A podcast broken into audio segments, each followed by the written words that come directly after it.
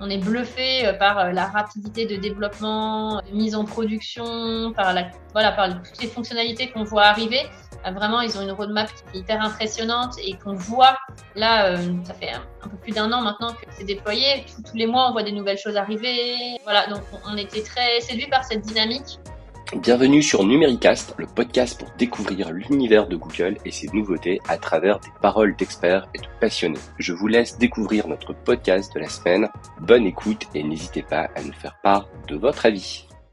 Aujourd'hui, j'ai le plaisir d'accueillir dans ce nouvel épisode de Numéricast Juliette Valence, responsable de la transformation digitale au sein de la direction déléguée à l'innovation et à la transformation au sein de la Croix-Rouge française. Première femme interviewée dans le cadre de Numéricast. Bonjour Juliette, comment vas-tu? Bonjour Thierry, ça va bien, merci toi? Parfait, c'est cool, première femme, hein. il a fallu attendre une vingtaine d'épisodes pour euh, y arriver. Pour ceux qui ne te connaissent pas, Juliette, est-ce que tu peux te présenter, parler de ton, ton parcours, ton job euh, passionnant au sein de la Croix-Rouge, s'il te plaît? Oui, avec plaisir. Euh. Écoute, moi je suis arrivée assez récemment finalement dans le monde de l'économie sociale et solidaire. J'avais un parcours plutôt euh, classique corporate avant. J'ai bossé cinq ans dans, le conseil en stratégie euh, aux États-Unis et puis cinq ans en stratégie et transformation chez RTL Group, qui est euh, le leader européen des, des, médias télé et radio, qui est basé au Luxembourg. Et puis finalement, j'ai rejoint la Croix-Rouge française un peu sur un coup de tête, je dirais, en plein confinement, à l'été 2020, comme responsable de la transformation digitale. Voilà. Et donc, je suis à ce poste depuis juillet et je continue à découvrir plein de choses. Hein. C'est fascinant de changer de, d'industrie comme ça. Il y a beaucoup, beaucoup à apprendre. Cool. Si tu pouvais euh, définir en une phrase ou deux la transfo digitale, en, quoi ça consiste dans une organisation? Ouais, bah alors je pense que la définition elle est très variable d'une organisation à l'autre et aussi en fonction de son niveau de maturité digitale.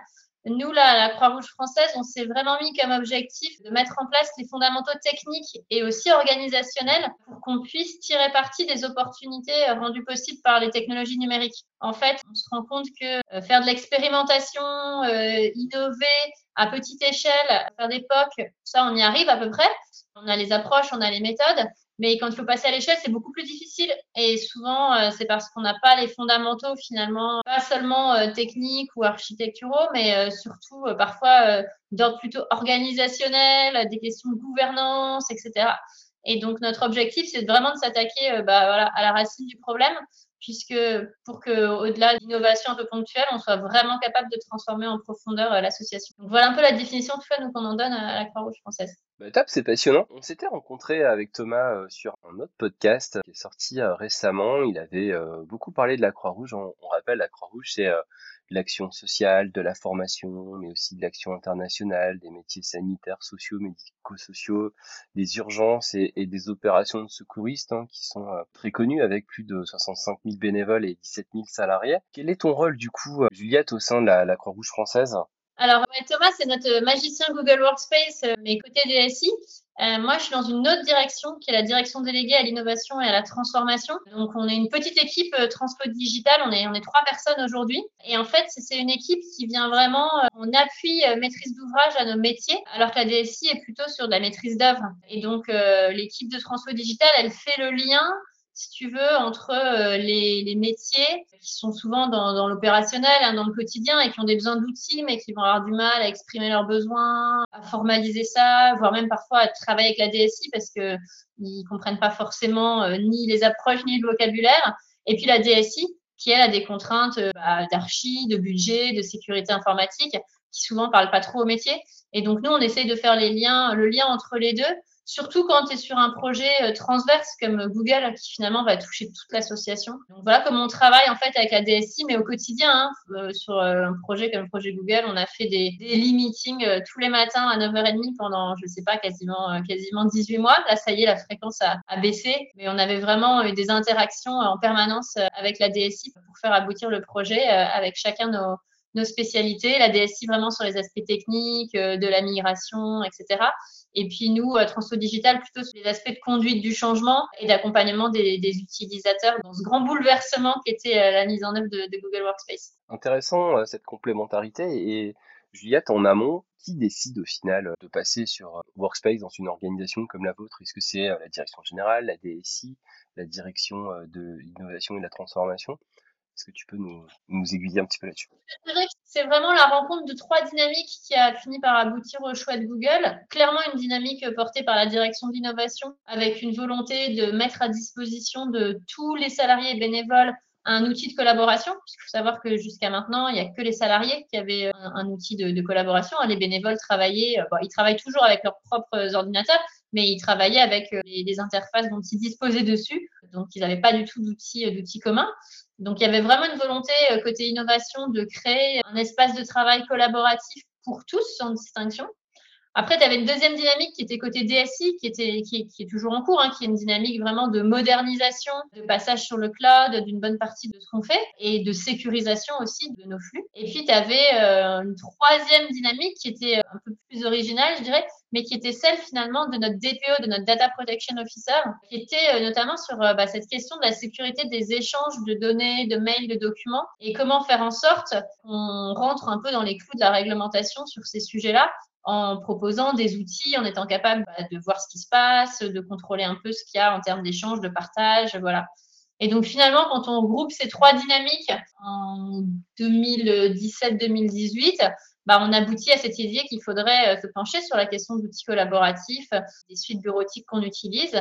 Et du coup, euh, on lance un, projet euh, de comparaison un peu de ce qui se fait sur le marché, de, tests en conditions réelles qui nous a permis d'aboutir au choix de Google, qui était un choix assez disruptif, hein, puisqu'on est dans un environnement Microsoft classique, voilà, mais qui est vraiment un choix assumé par ces trois directions conjointement et vraiment porté par l'ensemble l'ensemble des, directions concernées, et y compris la direction générale. C'est, je pense, une des clés de succès hein, dans ce genre de projet, d'avoir un portage managérial qui soit vraiment très fort euh, dès le départ si, on revient euh, à peu près deux ans en arrière, vous aviez mis qui euh, en compétition euh, pour faire le choix d'un outil collaboratif? J'imagine qu'il y avait Microsoft, Google, il y avait d'autres acteurs qui étaient en lice à cette époque? Non, je pense qu'on s'est assez rapidement arrêté sur les deux gros acteurs. La raison, elle est assez simple. Hein. La Croix-Rouge, tu, l'as rappelé, c'est un gros paquebot. Et donc, on travaille avec les prestataires assez classiques, je dirais, sur lesquels on, on peut s'appuyer de manière, de manière certaine. On a vraiment un un gros besoin de travailler à l'échelle. On a des collaborateurs qui sont à l'international. Donc, euh, très clairement, on ne prend pas toujours euh, le risque de partir avec des acteurs plus petits ou moins expérimentés du marché, notamment quand il s'agit d'outils euh, aussi structurants pour l'association. Et tu te souviens ce qui a penché dans la balance côté Google à, cette époque? Pourquoi vous avez choisi Workspace au sein d'Aquarouge Clairement, en termes de, fonctionnalité, les produits ne seront pas exactement équivalents, mais chacun a ses points forts et ses points faibles. Donc, c'était pas vraiment là-dessus que ça s'est joué. Je pense qu'il y, a, trois points en particulier qui ont penché en, faveur de Google. Le premier, c'est de se dire, bah, si on veut un outil qui soit facile à prendre en main pour les bénévoles, bah, Gmail, c'est beaucoup utilisé par le grand public. Beaucoup de Français qui ont une adresse Gmail. Donc, on a une bonne chance en passant sur euh, Gmail que nos bénévoles se retrouvent dans un environnement qu'ils connaissent déjà. Alors, ce n'était pas le cas pour tout le monde, mais c'était quand même le cas pour une bonne partie. Et puis notamment pour nos bénévoles euh, de, de nouvelles générations qui ont baigné dans ces outils-là et qui aiment bien cet environnement. C'est un, premier facteur. Il y avait un deuxième facteur, c'est euh, la très rapide évolutivité des, outils Google. On est bluffé euh, par la rapidité de développement, de mise en production, par toutes les fonctionnalités qu'on voit arriver. Vraiment, ils ont une roadmap qui est hyper impressionnante et qu'on voit Là, euh, ça fait un, peu plus d'un an maintenant que c'est déployé. tous les mois, on voit des nouvelles choses arriver. Voilà, donc on, était très séduits par cette dynamique. Et puis le, dernier point, je dirais, c'est euh, tout ce qu'on peut faire autour de Google, cette capacité de développer finalement euh, sur Google Workspace plein d'add-ons maison, l'évolutivité que, toi tu peux créer en fait à partir des outils Google. ça, c'était super intéressant parce que nous, on a des métiers qui sont très variés plein d'activités différentes et donc à chaque fois des besoins d'outils euh, aussi assez spécifiques et notre capacité d'aller euh, potentiellement développer des choses par nous-mêmes euh, ou en tout cas combiner des add-ons, des modules existants pour pouvoir avancer dans notre transformation. Ça, c'était quelque chose qui a beaucoup joué. Ouais, c'est top. Et, Thomas, on avait parlé aussi de d'outils qu'il avait créés mm. pour piloter les choses au niveau de la DSI. Comment ça se passe du coup la, la transformation digitale au sein de la Croix-Rouge, Juliette? Bah écoute, euh, ça se passe plutôt bien. C'est un chantier de, de longue haleine, hein, clairement. Nous, je te le disais au début, on a vraiment fait le choix de, de travailler sur, euh, sur les fondamentaux euh, techniques et organisationnels, donc souvent des projets assez lourds, assez compliqués. Et on a, on a un peu trois approches de notre transfo digital. Et c'est comme ça qu'on travaille dans l'équipe au quotidien. La première, c'est une approche vraiment transversale. Ce qu'on veut, c'est travailler en collaboration avec l'ensemble des directions de la Croix-Rouge française, à commencer par la DSI, bien sûr, mais surtout euh, les, directions métiers, les directions des activités bénévoles. Et donc, euh, les projets qu'on mène, ils s'appuient sur des ressources dans ces directions. Ça participe de la montée en compétence de chacun hein, sur les sujets digitaux. Ça veut aussi dire parfois qu'on n'avance pas aussi vite qu'on voudrait, mais on s'assure vraiment de pouvoir s'appuyer euh, sur les métiers pour pouvoir transformer. Le deuxième point, je dirais, c'est la, la, profondeur du travail qu'on essaie de faire. C'est-à-dire qu'on va vraiment à chaque fois englober des questions euh, d'intégration au SI, de gouvernance, de gestion de données, de communication, de formation, d'organisation, enfin vraiment tous les leviers de la conduite du changement qu'on essaie d'activer et de transformer en parallèle que la transformation, elle, elle soit durable et elle soit vraiment inscrite dans l'ADN de l'association à nouveau, ça veut dire que ça prend du temps, ça prend aussi pas mal de ressources.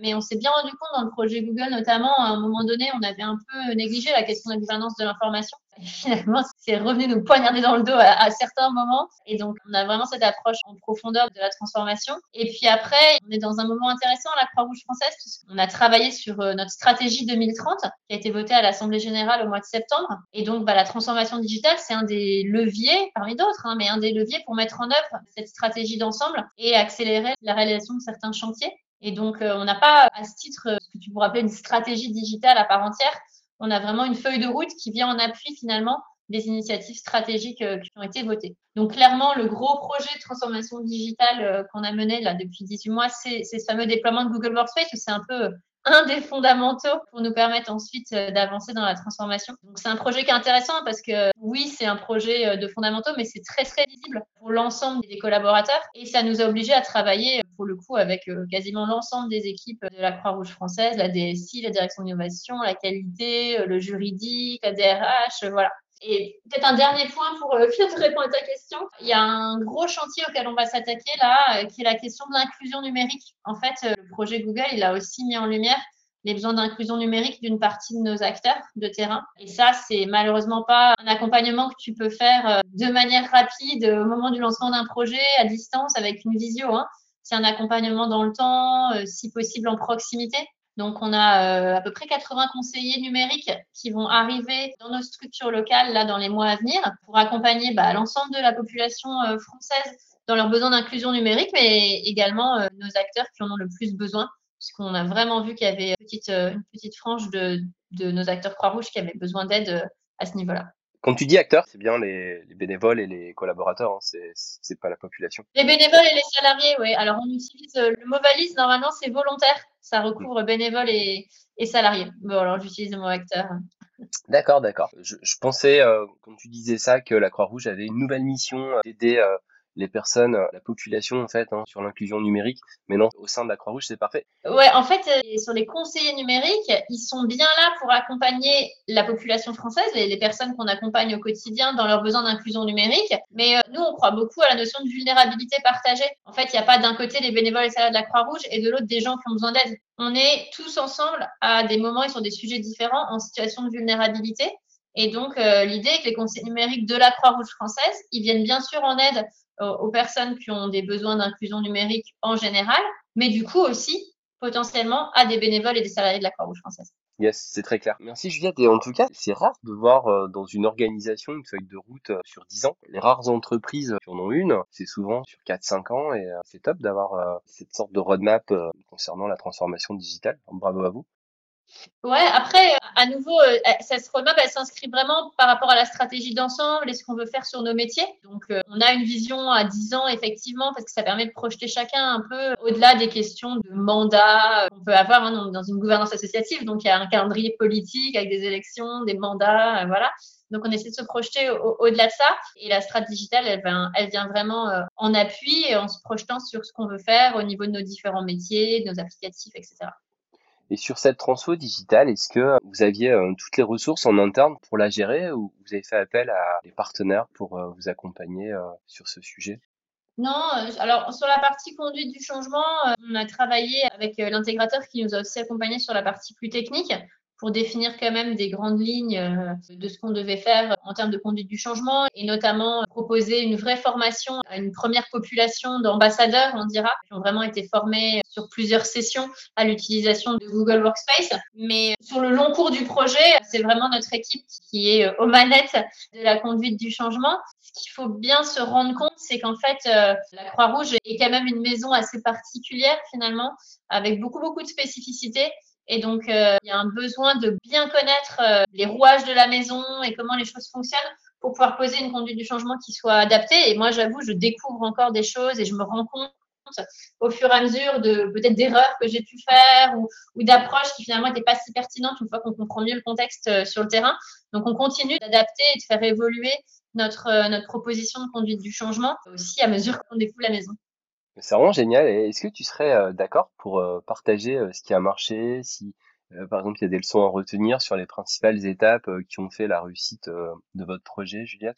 Ouais, alors, je vais vraiment me concentrer là sur les aspects de conduite du changement, comme Thomas a pas mal parlé des aspects techniques, puis on est chacun dans nos créneaux. Dans les choses qui ont bien marché, je pense d'abord qu'on a réussi à mettre à peu près en place une cascade de communication et on a aussi euh, fait notre propre site. Donc, euh, le nom du projet, c'était Uni, hein, utiliser le numérique pour plus d'impact social. Donc, on avait le site Uni, un Google Site d'ailleurs, sur lequel on a vraiment essayé de mettre un maximum d'informations, de tutoriels, de vidéos, alors, tu pourrais me dire, bah ouais, mais il y a le centre d'aide Google, il y a tout ce qu'il faut là-dessus. Bah, la vérité, c'est que le centre d'aide Google, euh, il tient pas forcément compte des adaptations qu'on a pu faire euh, du, du, produit, euh, de l'écosystème Croix-Rouge finalement.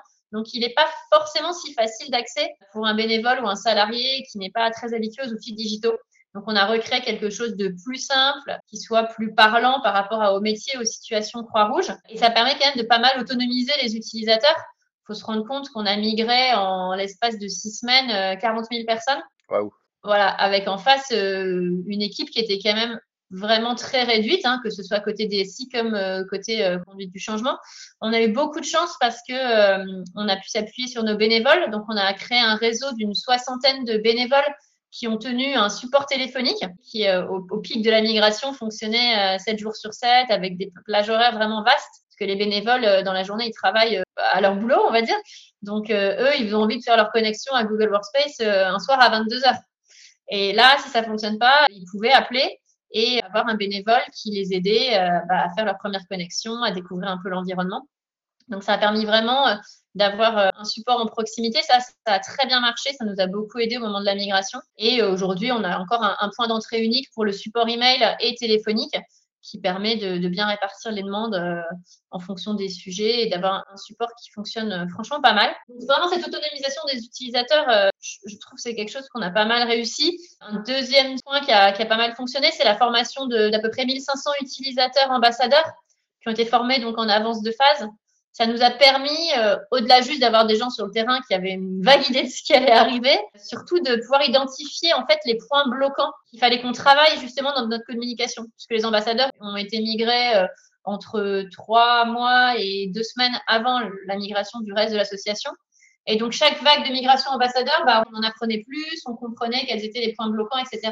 Ça nous a vraiment permis d'affiner notre plan de conduite du changement pour, euh, pour le reste de l'association. Et juste un petit focus sur les ambassadeurs qui peuvent euh, s'appeler des, des, champions aussi dans d'autres entreprises. C'était quoi leur rôle euh, précisément? Ils étaient donc formés en avance de phase, mais est-ce qu'ils aidaient aussi les, les 40 000 volontaires?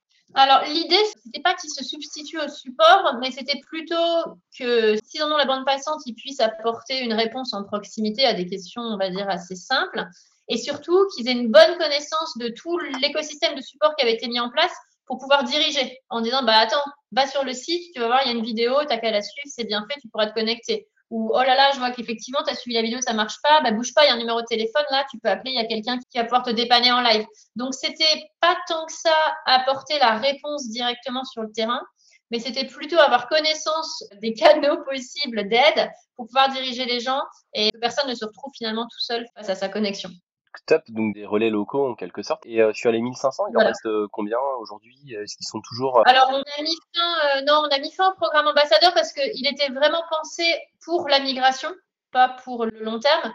Là, aujourd'hui, on a un autre programme qui est celui des référents, euh, ou plutôt des ambassadeurs experts, on va dire, enfin, on les appelle les experts entre nous, qui est un groupe d'une cinquantaine, soixantaine à la fois bénévoles et salariés, qui là sont vraiment formés de manière beaucoup plus détaillée sur chacun des applicatifs euh, de la suite Google et qui euh, à la fois continuent à nous aider sur des séances de formation plus généralistes à destination de tous nos bénévoles et nos salariés, mais aussi sur des petits projets euh, de développement plus spécifiques. Donc là, vraiment, on a une petite espèce de population, je dirais, à mi-chemin entre des bêta-testeurs et une extension de notre équipe de conduite du changement qui nous aide vraiment dans le quotidien pour répondre aux besoins de cette grande, grande population parce qu'on n'est à nouveau pas nombreux dans l'équipe. Donc, ça nous permet vraiment de nous démultiplier à travers nos experts. Top. Donc 75 experts là pour le moment. Plutôt euh, entre 50 et 60. Et ceux-là, ils sont volontaires? Ils sont désignés volontaires? Ils sont comment ça se passe? Ah Non, non, ceux-là, ils sont très volontaires. Nous, on avait vraiment envie, plutôt qu'un grand nombre d'experts, d'avoir une population très motivée et qui soit capable de nous accompagner dans le temps long. Donc, on est parti sur la base pure du volontariat. Les formations ne sont pas obligatoires. Viens qui en a envie. D'ailleurs, les formations, ensuite, on les met sur notre site et on les laisse à disposition de chacun. Hein. Donc, si tu n'es pas expert mais que tu as envie d'aller voir la formation Expert Sheets, tu peux te repasser le webinaire pour progresser euh, de ton côté. Mais voilà, on a vraiment volontairement, euh, on ne s'est pas fixé un objectif euh, en termes de nombre d'experts à former et on se base sur les bonnes volontés. Super. Et est-ce qu'il y a d'autres choses qui ont bien marché que tu peux partager? Ouais, je pense qu'un truc qui a quand même pas mal fonctionné, c'est de vraiment adapter les formations qu'on a pu faire au contexte Croix-Rouge. Alors au départ, on n'était pas très bon là-dessus, puis là, on commence à être vraiment euh, meilleur. Vraiment se projeter à la place de l'utilisateur et lui faire une formation Google qui, euh, qui lui parle, qui soit adaptée à son quotidien. Je pense à un moment donné, on avait fait une formation spécifique pour les managers d'équipe.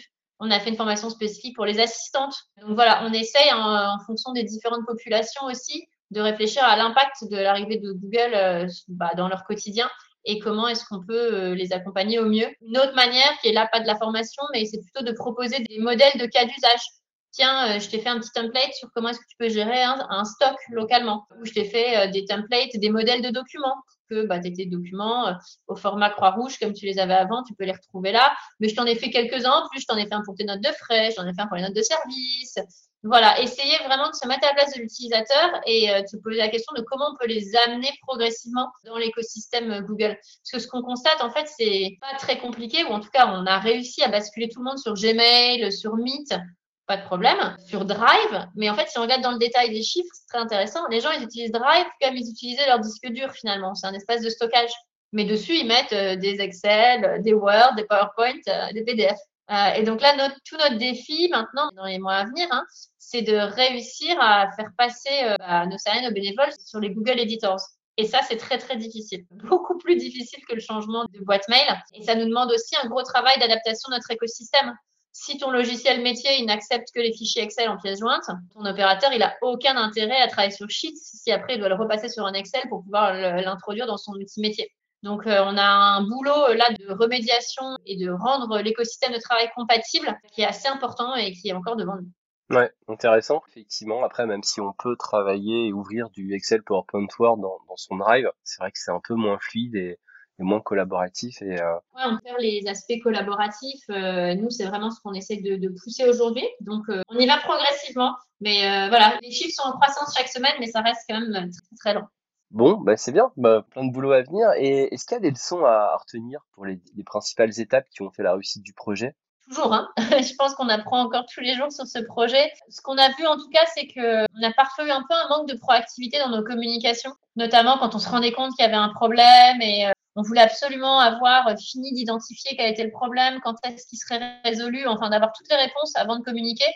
Alors que finalement, tout ce que les utilisateurs ont besoin de savoir, c'est effectivement, il y a un problème, ça sert à rien de rafraîchir 15 fois la page de reconnecter 10 fois en fait, euh, on va revenir vers vous, mais là, pour l'instant, on a une difficulté. C'est pas évident hein, d'exposer comme ça ces vulnérabilités à, l'ensemble de l'association.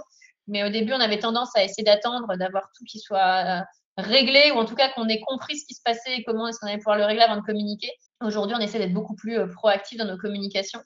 Et puis, on n'avait pas du tout anticipé le besoin de personnaliser les envois en fonction des destinataires. Et quand on est en train de migrer et que donc on se coupe temporairement le canal de communication email avec ses collaborateurs et qu'on n'a pas prévu les bonnes listes de diffusion, euh, qu'on n'a pas bien prévu la bascule de comment est-ce que j'allais pouvoir envoyer mes, bah, toutes ces informations que je dois communiquer rapidement. C'est compliqué. Donc, on s'est retrouvé un matin euh, sur une vague de migration, une des premières, enfin, pas une des premières, peut-être la vague 5 ou 6. Enfin, on a eu un problème sur une vague de migration ambassadeur. Sauf qu'on n'avait plus de canal de communication avec les personnes en question, puisque la migration, enfin, on avait un petit, un petit oups, et on n'avait pas du tout anticipé là-dessus. Donc, je pense que sur la communication, il y a toujours des choses à travailler, à bien anticiper.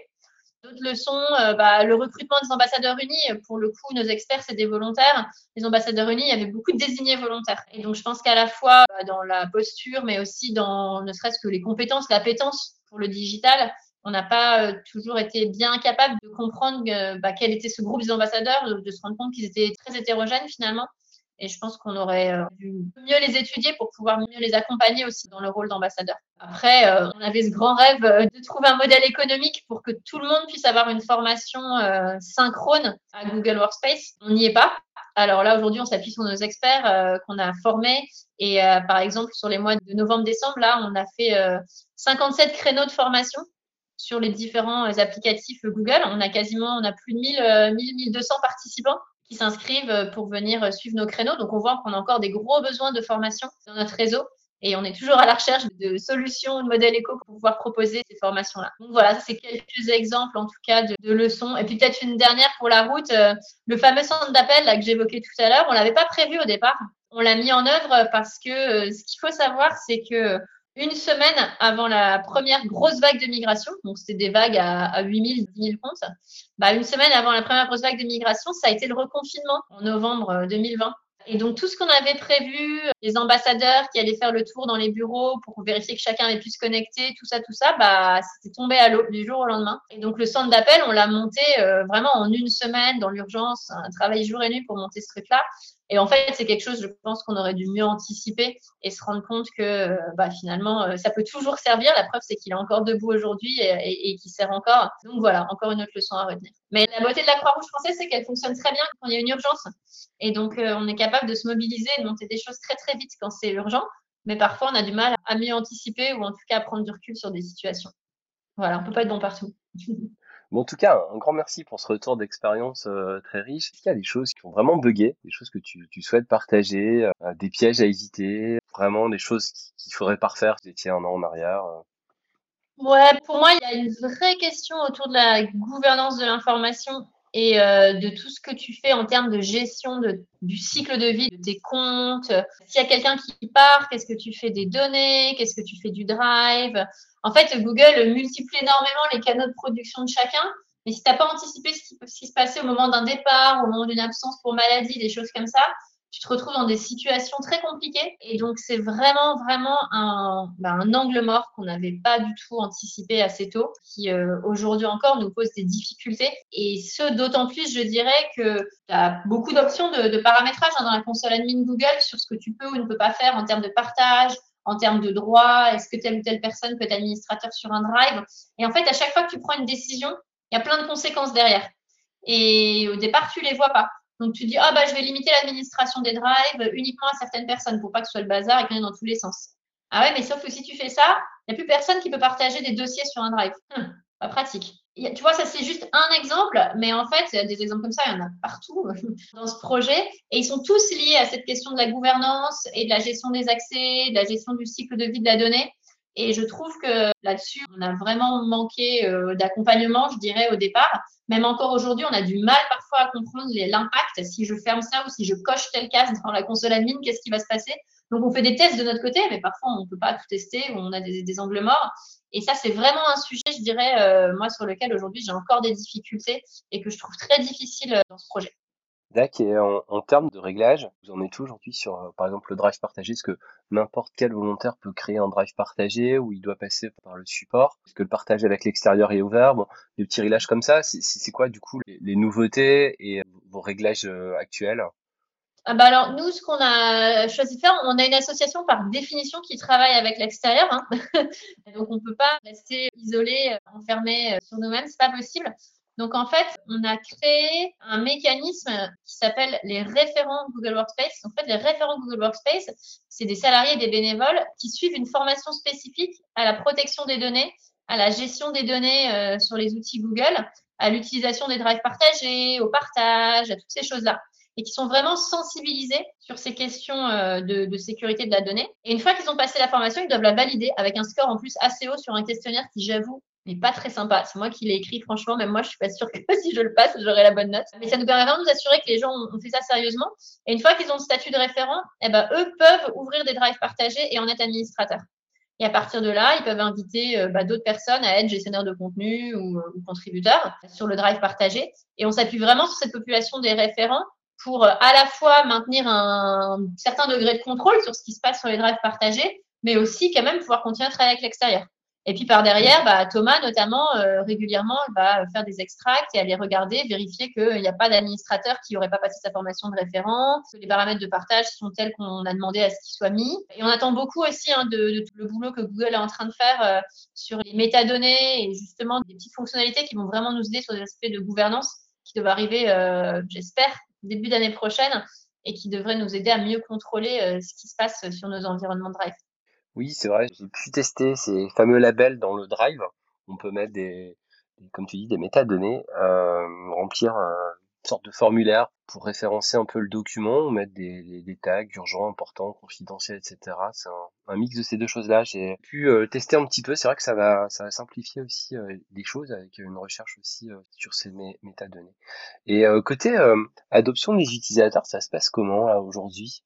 Bah écoute, l'adoption, elle est, elle est variable en fonction des populations. Hein. Clairement, chez les salariés, bah, quasiment tout le monde a, a, adopté Google Workspace. En tout cas, quand je parle d'adoption, là, je parle vraiment d'utiliser euh, Gmail, Meet euh, et puis Drive comme espace de stockage. Chez les salariés, clairement, c'est c'est très adopté, sauf j'ai des gens qui ont vraiment pas besoin d'outils informatiques dans leur quotidien et qui du coup euh, voilà se connectent pas forcément à leur, leur compte parce qu'ils en ont pas besoin je dirais euh, chez les bénévoles euh, la situation elle est beaucoup plus mitigée on est vraiment dans une transformation qui, va être longue hein. Les bénévoles avant ils utilisaient leur adresse mail perso sur leur ordi perso avec le logiciel qu'ils préféraient Outlook pour certains Gmail pour d'autres enfin ce qu'ils avaient envie d'utiliser Là, ils doivent passer par une adresse entre guillemets, enfin associative, hein, voilà, dans un environnement Google euh, qui leur plaît pas toujours, euh, pour plein de raisons, hein, euh, parce qu'il faut changer, parce que parfois c'est juste parce que c'est Google. Et donc là, l'adoption, elle est, elle est beaucoup plus basse, mais elle est en progression.